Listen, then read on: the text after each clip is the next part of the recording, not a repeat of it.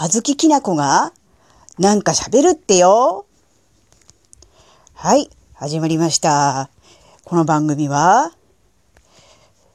人生100年時代の折り返し視点を瞑想しているあずききなこがただただダラダラと喋る番組だよ。というわけで、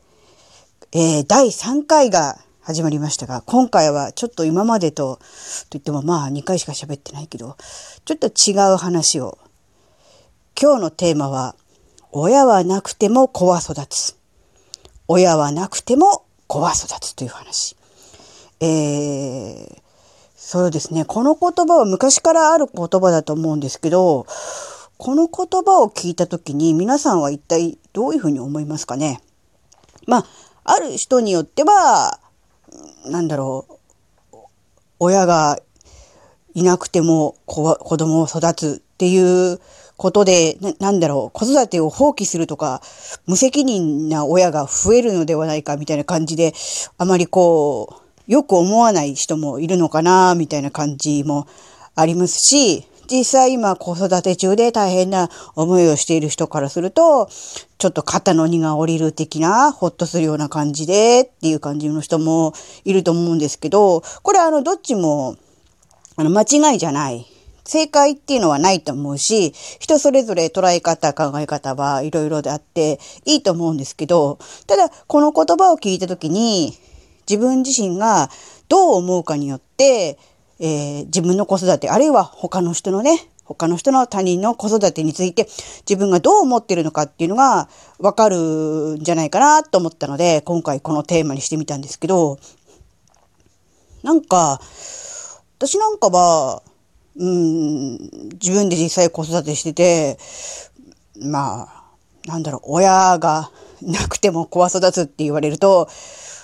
ええー、なんか今まで一生懸命育てたのに、親いらないんだ、みたいな、ちょっとふ、ふてくされちゃう感じ？下向いて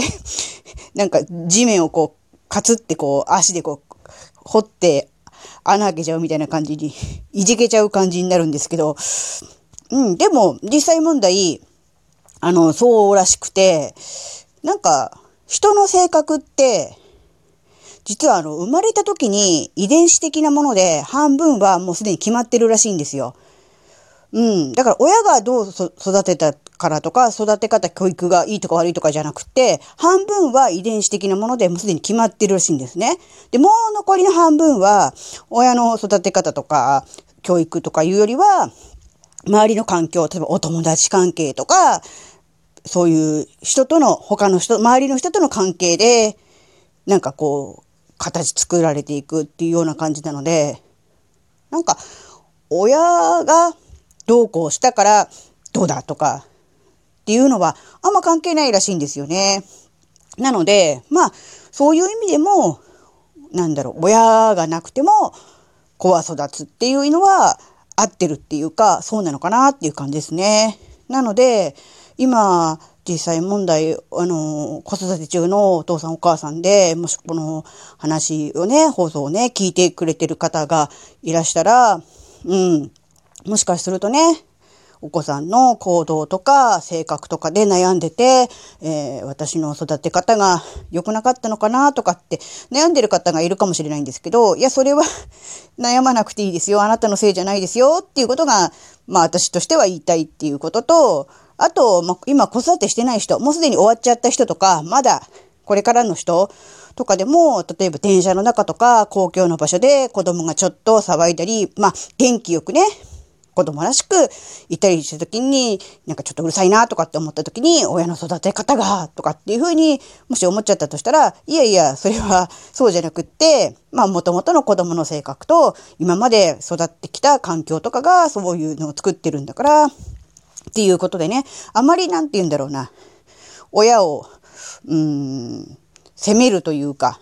うん、そういう感じで、うん、見ないでいただけると、うん、ありがたいなと思うし、そうやって少しずつ、うん、なんだろうな、科学的根拠というか、そういうのが、うん、世の中に浸透してって、不必要にね、人を責めたり、うん、なんだろうね、てまあ、敵対対立したりとか、